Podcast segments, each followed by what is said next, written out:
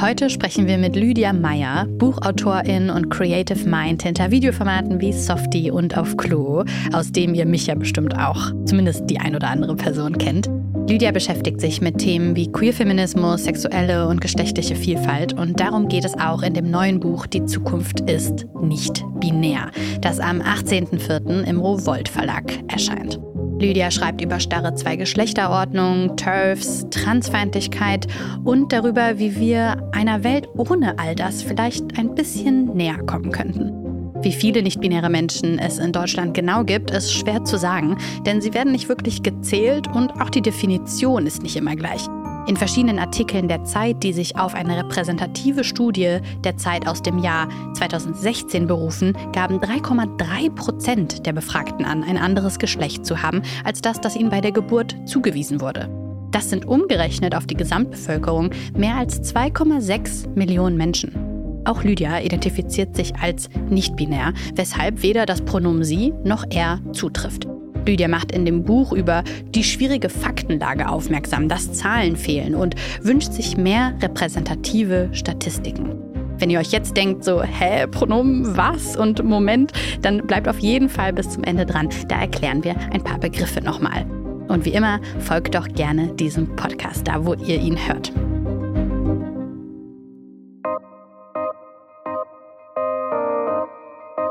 Das ist ein DPA-Podcast für Podimo. Mein Name ist Maria Popov. Heute ist Freitag, der 17. März 2023 und das ist der Stand der Dinge, der Kulturteil. Hallo Lydia. Hallo Maria. Lydia, wo stehen wir in Deutschland bezüglich des Diskurses über Nichtbinarität? Was ist da so der Stand der Dinge, würdest du sagen? Geile erste Frage.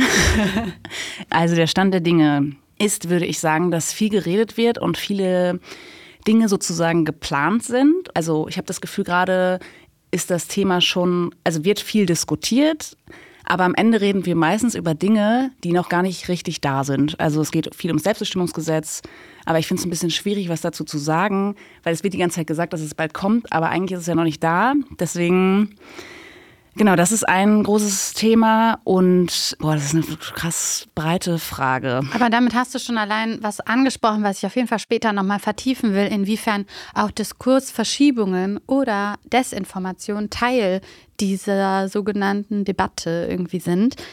Nicht-binär bedeutet ja das Aufbrechen der Zwei-Geschlechter-Ordnung. Und Menschen sind nicht-binär, die nicht männlich und auch nicht weiblich sind.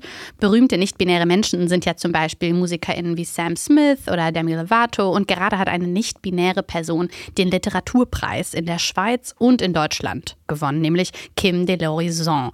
Lydia, ist das jetzt ein Zeichen dafür, wie toll aufgeklärt die deutschsprachige Kulturlandschaft ist?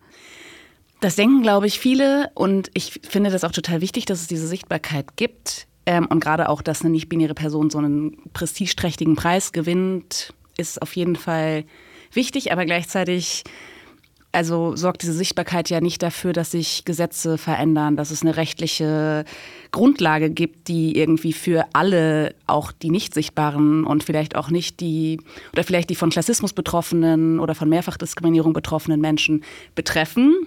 Ähm, ich habe schon den Eindruck, dass Kim de l'Horizon, nachdem Kim den Preis gewonnen hat, korrekt gegendert wurde. Und so in meiner Wahrnehmung war das so ein bisschen so wie so eine, wie fast so eine Taufe oder so ein Ritterinnenschlag, dass eine nicht-binäre Person, die in der Öffentlichkeit steht, erst dann ähm, korrekt gegendert wird, wenn sie so einen, mhm. ja, so einen krass prestigeträchtigen Preis Aber gewinnt. meinst du damit, das ist vor der Preisverleihung nicht passiert mit nicht-binären Menschen in der Medienlandschaft? Ich oder? würde sagen, dass ah. nicht-binäre Menschen eigentlich sehr, sehr oft misgendert werden. Ich meine, das passiert mir ja selber die ganze Zeit. Und gerade in größeren Medien oder selbst in Redaktionen, ich meine, in einigen Redaktionen wird immer noch darüber diskutiert, ob überhaupt gegendert wird und so. Stimmt, dann ist es immer eine große Frage, wie dann damit umgegangen wird, mit diesen Freaks. So, mhm. also so fühlt sich das halt an. Und ja, ich fand es irgendwie auffällig, so gerade in dieser Buchpreisdebatte, dass es auf einmal doch möglich war, eine nicht-binäre Person korrekt zu gendern. Aber erst, wenn, weiß nicht, prestigeträchtige Preise an Wie, als wäre das so eine Validierung dafür, okay, wir wollen die Person jetzt respektieren und ernst nehmen und jetzt machen wir das oder wie? Also ich hätte, du hättest ja auch sagen können, hä, mega, ich hätte es zwar nicht gedacht, dass Leute das hinbekommen, aber anscheinend hat es geklappt, auch wenn wir alle lernen müssen und das vielleicht noch nicht immer hinkriegen. Genau, also irgendwie ist es na, natürlich auch toll, aber eigentlich sollte es ja Standard sein. Also eigentlich ist es ja so dieses so sich darüber freuen, dass das jetzt geht. Ich weiß, vielleicht ist das für manche Menschen zu viel verlangt oder so, aber ich finde ja eigentlich sollte es ja eher normal sein, Menschen nicht zu misgendern. Ja, Kim de l'Horizon musste auch einen Sicherheitsdienst äh, organisieren, um auf der Buchmesse unterwegs zu sein und so. Und das heißt natürlich auch, auch wenn die Person dann einen Preis gewonnen hat, dass sie ja trotzdem nicht sicher ist, gerade wenn sie öffentlich sichtbar ist. Ähm, und das ist ja auch eher problematisch. Also ja, nur weil eine nicht-binäre Person mal einen Buchpreis gewonnen hat, heißt das nicht, dass alles in Ordnung ist. Ja, okay, interessant. Wie kam es denn zu deinem Buchtitel? Die Zukunft ist nicht binär. Ich glaube, ich wollte eigentlich ein utopischeres Buch schreiben. Und aber so mit den Entwicklungen der letzten Jahre war das sehr schwer. Und deswegen ist es gar nicht so ein Verweis auf so eine utopische Zukunft, sondern eher eine Feststellung, weil nicht-binäres Leben und Transleben gab es immer und wird es auch immer geben. Also es ist eher eigentlich eine nüchterne Feststellung und gleichzeitig, naja, schon eine Aussage oder ein Statement in Bezug auf aktuelle trans- und queerfeindliche Strömungen. Wie die interessant, dass ich- du sagst, du hättest gerne die Utopie gemalt, aber da sind wir dann doch noch nicht irgendwie. Naja, ich weiß nicht, ob das, also ich habe auf jeden Fall das Gefühl gehabt, ich kann keine Utopie schreiben, während das alles passiert und während ich auch das Gefühl habe, dass viele Menschen das einfach nicht auf dem Schirm haben und es viele Menschen auch so ein bisschen als nicht mein Problem abtun ähm, oder als so ein Nischending oder als so eine akademische, ja, so eine komische akademische Diskussion, die nichts mit irgendwie ihnen zu tun hat. Und ich glaube, das stimmt einfach nicht. Und ähm, genau, aber deswegen würde ich auch gerne nochmal auf das Leerzeichen zwischen nicht und binär hinweisen, weil das Buch nicht heißt, die Zukunft ist nicht binär, sondern die Zukunft ist nicht binär. Und das ist nämlich schon ein wichtiger Unterschied, weil das nicht bedeutet, dass alle Menschen nicht binär sein sollen, sondern, und da höre ich schon auch ein bisschen so die Schreie, dass das so falsch verstanden wird, sondern einfach nur, dass sich die Zwei-Geschlechter-Ordnung öffnen muss, damit eben für alle Menschen Platz ist. So, genau, denn du erzählst ja und schreibst darüber, dass das ein Vorteil ist, den dann alle Menschen haben, auch nicht queere Menschen, wenn es ein Aufbrechen von eben diesen Kategorien und dieser Einteilung in zwei Geschlechter gibt. Warum ist das ein Vorteil? Was haben alle eigentlich davon? Also, ich würde dir sagen, ich würde behaupten, dass alle Menschen unter dem Patriarchat leiden, auch Cis-Männer.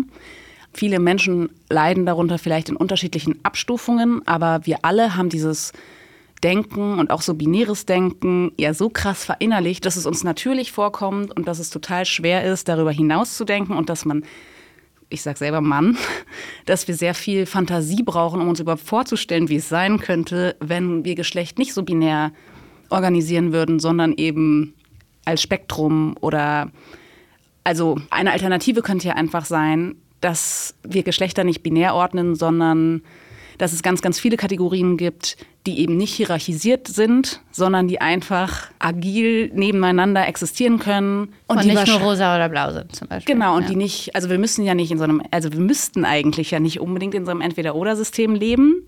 Tun wir aber und es gibt uns natürlich oder gibt vielen Menschen ja auch Sicherheit. Gleichzeitig limitiert es uns auch total. Es limitiert das Denken über uns selbst oder wie wir selber sein können. Und es limitiert ja auch unser, also wie wir anderen Menschen begegnen. Ähm, und also ich glaube, es kann keine Person behaupten, dass sie das nicht tun würde, wenn sie anderen Menschen begegnet, dass sie dieser Person aufgrund bestimmter Merkmale auch bestimmte Eigenschaften oder Klar. Annahmen zuordnet. Und ich finde diese Sachen einerseits so krass banal und gleichzeitig sind sie so komisch komplex. Ich weiß nicht, ob du weißt, was ich Ja, meine. natürlich. Also klar, ähm, egal. Und ich würde wirklich davon ausgehen, dass eigentlich der Großteil unserer Gesellschaft tolerant ist und lernen möchte. Ob das gelingt oder nicht, ist nochmal eine andere Frage. Und wie sehr Menschen bereit sind, auch irgendwie äh, Fehler einzugestehen und dann sie irgendwie vielleicht nochmal zu machen und dann das dritte Mal irgendwie vielleicht nicht zu machen. Aber trotzdem sind wir in einer Gesellschaft natürlich, wo es ein absoluter Mindfuck ist. Und Geschlechterrollen aufzubrechen, ne, bedeutet dann zum Beispiel, wie du auch zu Beginn gesagt hast, ähm, Fragen zu stellen, bei denen wir eigentlich noch gar nicht angelangt sind, aber Menschen haben sie. Oh mein Gott, was machen wir mit Klamottengeschäften? Oh mein Gott, was machen wir mit Toiletten? Was machen wir mit äh, Datingplattformen wie Tinder und Bumble? Was malst du dir für eine Welt, wie sie sein könnte, wovon wir eigentlich alle profitieren könnten, die nicht so binär wäre? Alle Menschen haben eine Geschlechtsidentität und dieser Hass und diese ganzen ja, krassen Probleme und in Anführungsstrichen Debatten, die wir haben, haben ja auch damit zu tun, dass anscheinend andere Geschlechtsidentitäten so fragil sind, dass sie sich angegriffen fühlen davon, dass Menschen sagen, ich bin nicht binär oder ich habe auch einfach keinen Bock darauf und das auch für sich beanspruchen und sich auch den Raum nehmen wenn alle Menschen sich mehr diese Fragen stellen würden, weil absurderweise ist es ja total schambehaftet, aber es gibt ja gar keinen Grund dafür.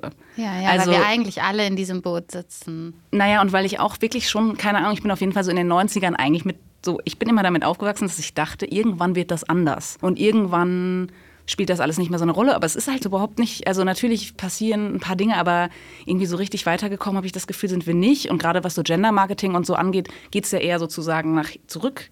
Wie ähm, meinst du zurück? Naja, das als Gender Marketing einfach, also ich habe schon das Gefühl, meine Kinderbücher damals waren irgendwie queerer als die meisten Angebote, die es heute gibt. Ah, echt? Also ich weiß nicht, vielleicht ist es auch nur mein Eindruck, aber ich meine so dieses krasse pinke, blaue, Bob der Baumeister, keine Ahnung, irgendwelche Feen. Ich habe so das Gefühl, das haben ja Unternehmen eher in den letzten Jahren stärker fokussiert mhm. als oder forciert als. Mit welchen nicht-binären HeldInnen bist du denn aufgewachsen oder die gar nicht so krasse Labels hatten? Also, ich denke jetzt zum Beispiel an das Sams. Ich ja, glaub, genau. Das Sams genau, das Sams. Ne? Ähm, also, ich war großer das Sams-Fan. Ja. Dann halt sowas auch zum Beispiel so die Maus und der Elefant und so. Also, die, eigentlich sind ja viele Wesen, die man so, die wir vielleicht alle kennen, ja, vielleicht auch queer. Vielleicht. Ähm, Genau, und da bin ich aber auch mit, also selbst sowas wie zum Beispiel Siebenstein oder so, oder auch so die Sesamstraße oder sowas. Also ich meine, Siebenstein ist irgendwie eine alleinstehende Frau, die mit einem Koffer und einem Raben einfach in einem Ladenlokal wohnt. Und das klingt queer, findest du? Ich finde das schon ein bisschen queer. Ja. Witzig, ähm, ja, total spannend. Genau, äh, oder zum Beispiel auch Wiki, da hatte ich ähm, eine große Diskussion mit meiner Lektorin drüber, weil meine Lektorin das nicht verstanden hat. Und für mich war Wiki immer queer also ich war immer so, ich bin kein Junge und kein Mädchen und das war Vicky für mich auch irgendwie. Hm, ja, stimmt. Menschen, die öffentlich über ihre Queerness sprechen oder sich auch für andere queere Menschen oder Transpersonen einsetzen, bekommen viel Hass ab.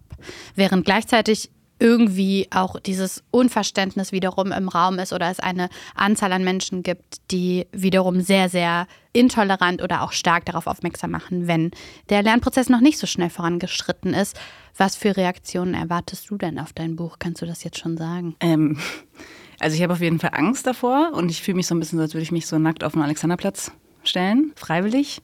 Ähm, und gleichzeitig war es mir aber auch, also ich wollte dieses Buch schon lange schreiben und ich wollte auch lange schon über die zwei Geschlechterordnungen schreiben. Und mir ist es sehr wichtig, dass diese Themen so ein bisschen aus dieser AkademikerInnen-Ecke rauskommen, weil ich glaube, dass, also, dass sie da einfach nicht hingehören. Ähm, und das Denken ja aber in dieser Ecke erstmal so vorangetrieben wird. Hättest du dich selber in deiner Politisierung auch in dieser Ecke empfunden oder schreibst du deswegen ein Buch raus aus der akademischen ähm, Bubble, vielleicht weil du es selber gebraucht hättest? Also ich habe mich damals auf jeden Fall sehr gefreut, als ich diesen Begriff zum ersten Mal irgendwie gelesen habe. Und ich weiß noch, dass ich damals zum ersten Mal so ein Missy-Magazin in der Hand hatte. Das war 2010. Ein Magazin, das sehr queer-feministisch ist. Genau, und mich das sehr beruhigt hat irgendwie und mich auch ich glaube, vielleicht kann ich da auch gar nicht so viel von mir reden, sondern eher so, in, wie ich gerne mir wünschte, dass es wäre. Mhm. Und das wäre eben, dass Menschen das nicht als so einen ja, so eine Beschäftigungstherapie für Intellektuelle abtun, sondern Spannend, halt ja. ähm, als Teil von unser aller Leben und Identität verstehen.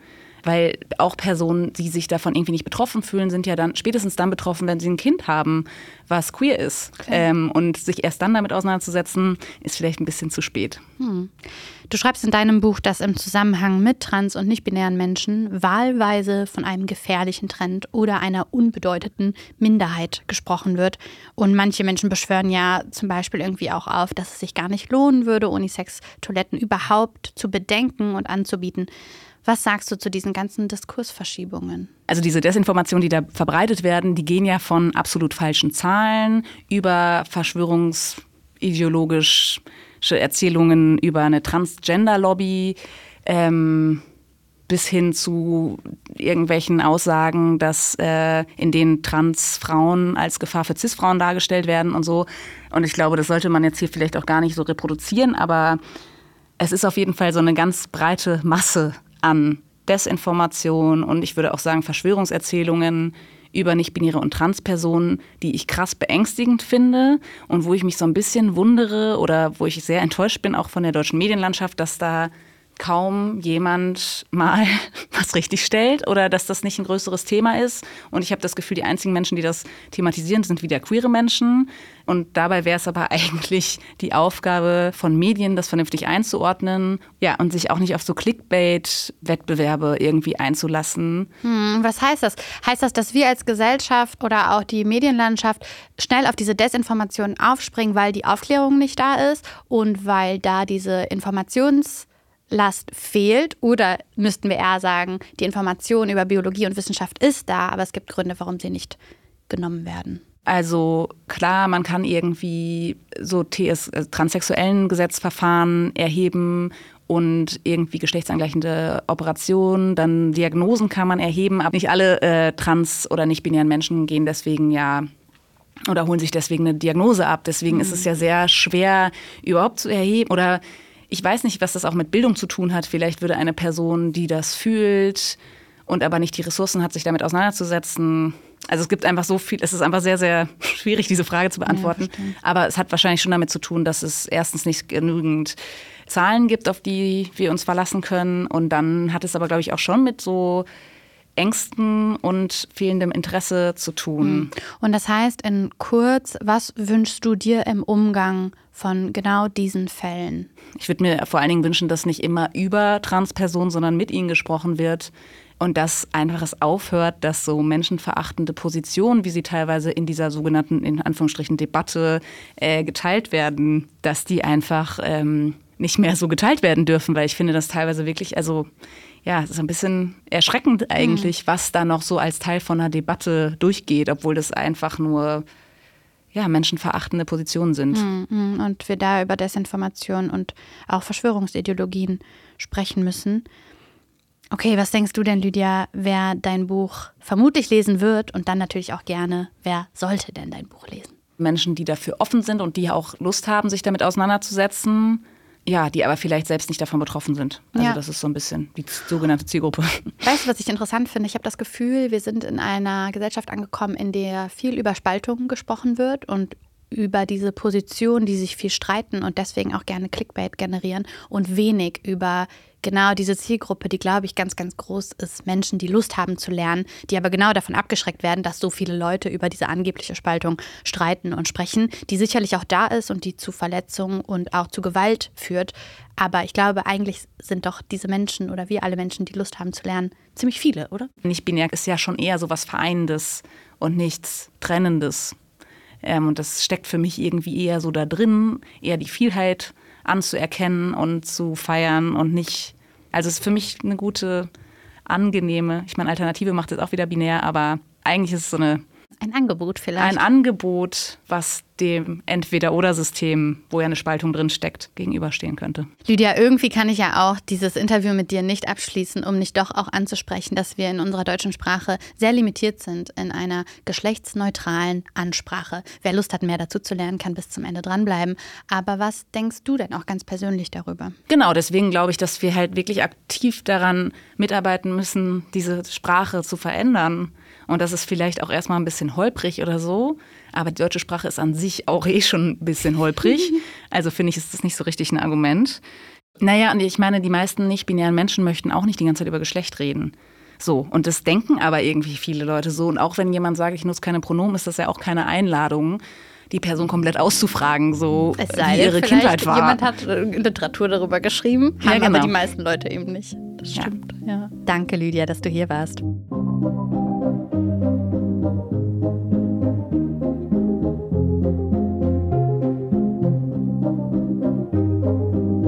Mich beschäftigt das Thema total und ich möchte jetzt aber gerne noch deine Perspektive, David, dazu hören. Na, hast du schon mal Menschen nach ihren Pronomen gefragt? Noch nie. Und es ist, und das fand ich gerade im Gespräch zwischen euch beiden auch, mir ist ein Stein vom Herzen gefallen. Ich fand das so krass erleichternd, dass Lydia ja eben auch sagt, es ist ein wahnsinnig riesiges, großes, komplexes Thema, was man so schnell gar nicht erklären kann, was auch natürlich auf viele Befindlichkeiten trifft womit man Menschen verletzen kann und so. Und ich glaube, deshalb gibt es so viel Gegenwind, was zum Beispiel Gendern etc. angeht. Mhm. Ne? Weil Leute, glaube ich, Angst haben, sich in irgendwelche Fallstricke zu, zu verheddern. Ja, das stimmt. Und das ist so interessant, ne? weil ich befasse mich zum Beispiel schon ein bisschen länger damit und trotzdem merke ich auch zu Beginn habe ich mich ganz viel mit meiner Befindlichkeit beschäftigt, mhm. was vermutlich normal ist, weil wir alle vollkommen egoistische Absolut. Menschen sind, aber wenig mit der möglichen Verletzbarkeit meines Gegenübers. Und das ist so interessant, ne? wenn wir Fehler machen, dass wir dann oft denken, oh nein, mir ist das jetzt voll mhm. peinlich oder ich finde es schwer, was Neues zu lernen, ne? statt das vielleicht mal umzudrehen. Das war bei mir zumindest auch ein wichtiger und großer Prozess. Wobei man ja aber auch sagen muss, Achtung, unpopular opinion. Es gibt schon aber auch Menschen auf beiden Seiten, die sehr verhärtet in ihrer Meinung sind. Das hatten wir heute bei unserer Redaktionskonferenz, wo jemand von uns auch gesagt hat, es fehlt diesem Menschen heutzutage so ein bisschen das Zulassen der anderen Meinung. Ne? Mhm. Und das würde ich so ein bisschen unterschreiben, weil mhm. natürlich gendern wir. Ich finde das wahnsinnig wichtig. Ich finde das wichtig, sich damit zu beschäftigen und so. Aber ich merke auch, dass es Menschen gibt, die, die wirklich die andere Meinung gar nicht zulassen und den anderen Menschen dann sofort abstrafen und vielleicht sogar als was Schlechteres darstellen mhm. irgendwie. Ja, ich höre das oft und ich bin natürlich selbst auch in Kommentarspalten, wo ich diese Debatten wahrnehme. Mhm. Und gleichzeitig habe ich aber auch so ein, so ein Störgefühl im Bauch, dass ich denke, boah, ist es denn dann immer eine Meinung? Mhm. Ist es wirklich, also da muss man sich natürlich auch die Details angucken, aber oft reden wir da von einer Abschwächung von die eine Seite ist aber auch irgendwie anstrengend. Mhm. Und was wir aber wahrnehmen, ist, dass manche Menschen mit Sicherheitsdienst zu Veranstaltungen, wo sie arbeiten wollen, mhm. gehen und die in Anführungsstrichen andere Seite, wenn wir es so binär aufmachen ja. wollen, ne, da geht es um Twitter-Threads ja, oder Kommentarspalten ja. und die Befindlichkeit, dass jemand dir gesagt hat, du hast einen Fehler gemacht. Ne? das finde ich zum ich Beispiel oft, ich kann es nicht genau zählen und ich hätte gerne Daten dazu, wie diese Gewichtung aussieht, aber mir fällt oft auf, dass da so ein bisschen so, ja, mit so einer Abschwächung von beiden Seiten irgendwie so gerechnet wird, was ich auch irgendwie nicht richtig finde. Eine schöne Erfahrung, die ich gemacht habe, ist, ich war in Ostdeutschland unterwegs, äh, in Thüringen, ja. Und als ich da hingefahren bin, ne, war ein privater Anlass, sage ich jetzt mal. Wahlplakate hingen dann da so an den Straßenlaternen, ne, viel. AfD, Basis und so ein Scheiß. Und dann äh, dachte ich, oh ja, ja, mal gucken, wie das hier ist, wenn ich hier anfange zu gendern, so in mm. so Freundeskreisen, die ich nicht kannte, so, ne, die eben aber dort wohnen. Mm. Und ich habe das einfach mal ausprobiert. Und ich kann euch nur ermutigen, macht das auch mal zu schauen, mm. wie die Reaktionen sind, weil meine Erwartung war, die werden mich jetzt abstrafen, die werden irgendwie sagen, ja, Berliner Blase, bla bla bla. Und ich habe das gemacht, ich hab, der Satz war irgendwie sowas, ja, ich habe am Wochenende mit FreundInnen abgehangen und dann wirklich haben alle sofort innegehalten, haben mich angeguckt mit riesigen Augen und haben gesagt, krass. Es gibt wirklich Menschen, die so sprechen. Das ist ja abgefahren. Der, der Verrückte aus Berlin kommt. Und die meinten dann so, ja, wir dachten, dass wirklich nur Leute so in so einer Großstadt so sprechen, aber du sprichst ja wirklich so erklär mal, wie das funktioniert. Ja. Und das fand ich so sweet. Die waren so offen und dann habe ich mich wieder schlecht gefühlt, dass ich natürlich dachte, Leute auf dem Land sind so doof ja, und, ja. und hassen mich dafür. Mhm. Ne? Also auch mal äh, so in meine Richtung. Äh, und die waren wahnsinnig interessiert, auch wenn sie es jetzt nicht machen finde ich es immerhin toll, dass ich sie dadurch anregen konnte, darüber nachzudenken. Und weißt du, was das zeigt? Dass Menschen wie dir beim Thema Gendern, mhm. also einfach Typen wie dir, mhm, auf jeden Fall ein Tick mehr vertraut wird, als wenn so eine Tante wie ich rumkomme und sagt Gendern, weil die Leute direkt denken, ich würde denen das irgendwie vorschreiben. Dabei, I don't care, I don't give a single fuck. Nein, darüber. in der Freundesgruppe wäre es auch gut angekommen. Voll. Da wär, das finde ich gut, das finde ich gut, davon gehe ich aus. Ähm, aber ne, ist einfach Fakt. So, wenn du darüber sprichst, werden Menschen dem mehr Respekt Respekt irgendwie zollen, weil sie denken, oh, ein Mann, so cool, krass, dass er das irgendwie auch macht und scheint gar nicht so äh, kompliziert zu sein. Und das merke ich aber auch, wenn wiederum Menschen wie ich ohne ausgestreckten Zeigefinger über Themen wie Pronomen oder eben Transgeschlechtlichkeit oder so sprechen. Das nehme ich wahr und ich wünschte, das wäre nicht so, aber ich glaube, das zeigt, dass wenn wir alle uns auch dafür offen zeigen gegenüber Gruppen, die vielleicht ein bisschen so dem kritisch gegenüberstehen mhm. oder Ängste haben oder so, ist die Signalwirkung auch sehr groß. Wie Lydia eben auch gesagt hat, wenn sich zum Beispiel eine Medienlandschaft, die eben als neutral auch sehr bewusst wahrgenommen werden muss, und das ist ein sehr, sehr wichtiges Gut in unserer Gesellschaft, dann hat es eine sehr, sehr große Bedeutung, wenn dort gewisse Informationen als Gesetz gelten, wenn Wissenschaft geglaubt wird. Absolut. Und können wir mit was Leichtem enden? Können wir bitte einfach nochmal sagen, dass ich für immer jetzt bei Siebenstein dran denke, dass es auch Das als queer gelesen süß, werden oder? kann. Und jetzt dachte ich so, krass, stimmt eigentlich. Ja, Mann. und das Sams. Wir können sehr gerne am Ende mit einer kleinen Grammatikhilfe Mhm. enden, wenn du Lust hast. Denn ich kann gerne noch mal kurz erklären, wie der Versuch am besten gelingt, eine geschlechtsneutrale Sprache zu verwenden. Denn das fällt nun mal Menschen schwer und das ist okay. Und das fällt auch nicht-binären Menschen schwer und das ist auch okay. Im Deutschen ist es nun mal nicht so easy und ich kann euch gerne einen Einblick geben, wie ich mich ja zum Beispiel auf Interviews vorbereite. Denn das Recherchieren von einer richtigen Aussprache von Namen ist ja einfach gang und gäbe und gehört auch zum Respekt von Menschen dazu, dass wenn man jemanden Es falsch dein Job. ausgesprochen hat, richtig. und aber auch ich jetzt als Privatperson, ne, wenn ich nicht vorher extra recherchiere und ich habe jemanden kennengelernt und ich habe den Namen falsch ausgesprochen, dann berichtige ich mich und fertig. Ne? Und genau das Gleiche versuche ich zumindest zum Beispiel auch zu machen, wenn es um Pronomen und Selbstbezeichnungen geht. Das kann man, wenn man möchte, auch recherchieren. Und eine geschlechtsneutrale Ansprache wäre auf Pronomen zu verzichten. Das sind diese nervigen Sie, Ihr, Er, Ihm Sachen, die eben in Sätzen stehen. Und dann stattdessen den Namen, zum Beispiel eben den Vornamen, wenn man sich duzt, zu verwenden. Statt einer Anrede wie Liebe Frau Mustermann würde ich dann zum Beispiel sagen, Guten Tag, Maria Mustermann. Und es ist ja definitiv ein Umdenken, das aber safe mit etwas Übung und auch für Geduld, die, glaube ich, wirklich die meisten Menschen mitbringen, dann auch gelingt. Na, David, hast du was gelernt? Ich wusste es schon, ehrlich gesagt. Naja, gut, ihr könnt uns ja bei Instagram schreiben, ob euch diese kleine Grammatikstunde mit Maria Popov gefallen hat. Und ansonsten seid ihr doch einfach nächste Woche wieder da, am Donnerstag im Politikteil und am Freitag im nächsten Kulturteil. Das war Stand der Dinge für diese Woche. Bis dann. Tschüss. Stand der Dinge ist eine DPA-Podcast-Produktion für Podimo. Executive Producer DPA David Krause. Executive Producer Podimo Judith Trost. Produktmanagement Dorothee Barth. Redaktion Mia Bucher und Anne Krüger. Marketing Podimo Laura Schmidt. Musik Marvin McMahon. Produktionslied Sebastian Dressel. On-Set-Produktion Jill Bayton. Visual Producer Julia Geis. Mein Name ist Maria Popov.